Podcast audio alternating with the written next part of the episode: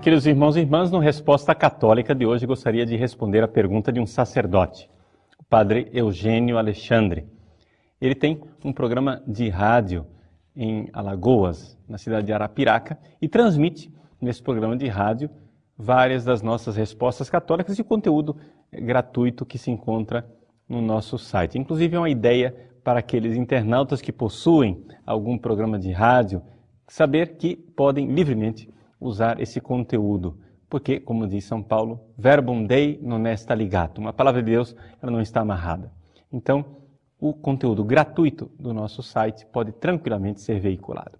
Eu só pediria que aquele conteúdo que é pago fosse veiculado exclusivamente fora da internet. Ou seja, dentro da internet, o conteúdo pago deveria estar somente no site padrepauloricardo.org. Por quê? Porque é a forma que nós temos de sustentar esta obra. Aliás, agradeço ao padre Eugênio Alexandre por ser também ele nosso colaborador aqui no site padrepauloricardo.org. Pois bem, a pergunta do padre Eugênio Alexandre é a seguinte, aliás, não é dele, mas é de um de seus ouvintes. Por que Deus permite o sofrimento dos seus filhos? Bom, aqui nós estamos diante de um grande mistério o mistério do sofrimento. E se você quiser estudar mais aprofundadamente a respeito disso, eu aconselho que você é, veja o Catecismo da Igreja Católica no número 1499 e seguintes. Trata-se da explicação a respeito do sacramento da unção dos enfermos, e ali nós temos várias intuições a respeito do mistério do sofrimento, da doença, da dor e da morte. Pois bem, dada esta bibliografia básica, para o nosso conhecimento, o que é que nós podemos dizer a respeito do sofrimento dos filhos de Deus? Em primeiro lugar, nós devemos recordar a grande compaixão de nosso Senhor Jesus Cristo. Nós sabemos que Jesus não podia ver um enfermo, um doente, uma pessoa que fosse necessitada sem compassivamente se debruçar sobre aquela pessoa e lhe dar a cura. Mas existe algo também que nós notamos na ação de nosso Senhor, que é o fato de que ele não visava tanto a cura física quanto a salvação última daquela pessoa. É por isso que nos relatos de cura, ou seja, nos relatos em que Jesus faz cessar um sofrimento específico na vida de uma pessoa, Jesus sempre conclui dizendo: Vai, a tua fé te salvou, te curou. A cura não é a finalidade última, mas é introduzir a pessoa na realidade da salvação. É por isso que nós precisamos aqui entender uma realidade bem concreta. Deus quer a nossa salvação final. Deus tem um objetivo. Deus tem uma visão muito diferente da nossa. Nós muitas vezes estamos imersos nos nossos problemas, na nossa faina diária, nas nossas preocupações do dia a dia. E por causa dessas nossas preocupações, nós temos uma tendência de esquecer. Esquecer a finalidade desta vida. Nós fomos colocados aqui para preparar o nosso céu. Nós fomos colocados aqui para preparar a nossa salvação eterna.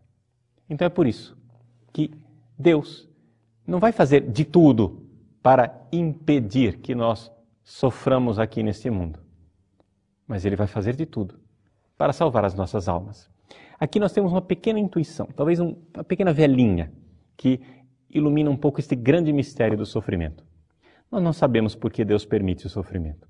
Nós não sabemos por que é que Ele, que é onipotente, todo-poderoso, podendo acabar e eliminar todo o sofrimento da face da terra, continua permitindo que nós soframos.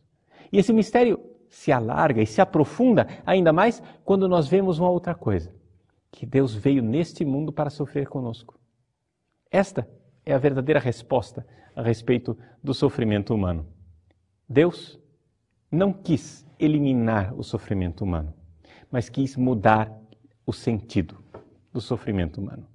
Ele veio, ele se fez carne, ele se fez homem como nós, sofreu. carregou nossas dores e morreu crucificado. E assim, a partir de nosso Senhor Jesus Cristo, o sofrimento humano agora tem um novo significado. Tem um significado redentor. Quando nós colocamos a nossa cruz junto com a cruz de Cristo, quando nós abraçamos o nosso sofrimento, esse sofrimento é capaz de ter um outro significado, um significado que eleva ao invés de jogar para baixo.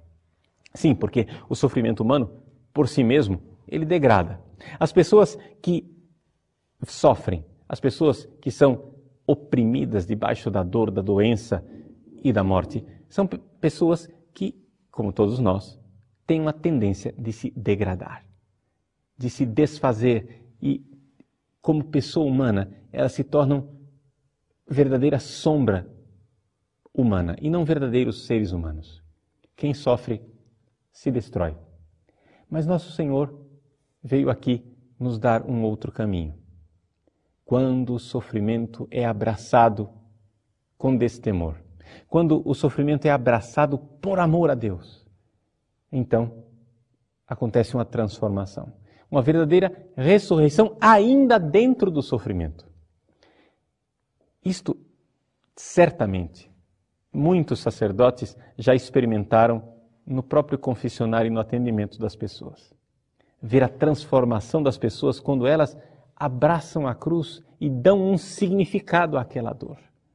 Dão um significado, significado de união a Cristo, um significado redentor. É por isso que a Igreja Católica nunca abraçou e jamais irá abraçar o curandeirismo que nós encontramos em algumas seitas. Sim, Deus faz milagres. Sim, Deus pode agir e curar as pessoas. Mas ele tem um foco principal, que é a salvação eterna de nossas almas. Então é por isso que muitas vezes Deus pode até permitir o sofrimento. Por quê? Porque o principal para ele é a nossa salvação. Deus cura uma doença quando esta doença e esta cura irá ajudar a salvação eterna desta pessoa. Mas imaginemos essa possibilidade, porque ela de fato existe, que uma pessoa seja curada. E nesta cura, ao invés de agradecer a Deus, tornar-se mais próxima de Deus e, portanto, salvar a sua alma, essa pessoa se esqueça da graça recebida e vá vivendo a sua vida de forma desleixada, vá vivendo a sua vida de forma desatenta e termine se perdendo. Isso seria uma tragédia. Deus, portanto, conhece muito mais do que nós conhecemos e vê muito mais do que nós vemos. A resposta do porquê Deus permite o sofrimento dos seus filhos é uma resposta que, no fundo, fica no mistério.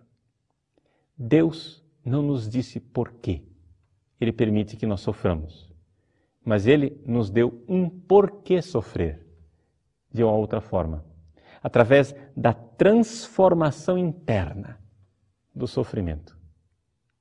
Por que eu sofro? Por que o sofrimento veio até mim? Eu não sei. Mas eu sei como eu posso dar um novo porquê a esse sofrimento, unindo-me ao sacrifício redentor de Cristo na cruz.